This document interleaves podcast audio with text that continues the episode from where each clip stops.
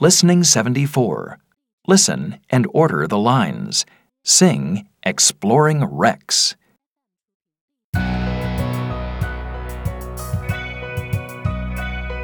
Swim with me through the shipwreck.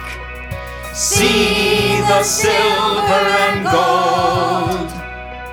See the jewels in the treasure chest and the coins that are very old.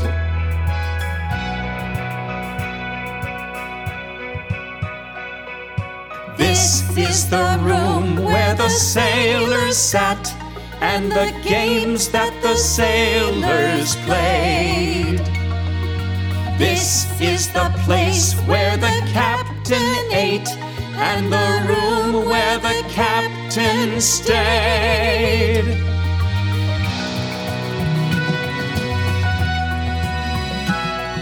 Swim with me through the shipwreck. See the silver and gold. See the jewels in the treasure chest and the coins that are very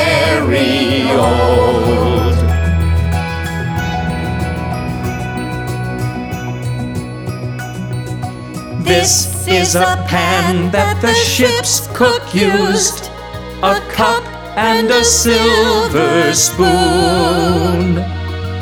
These are the letters which the captain wrote by the light of the silvery moon.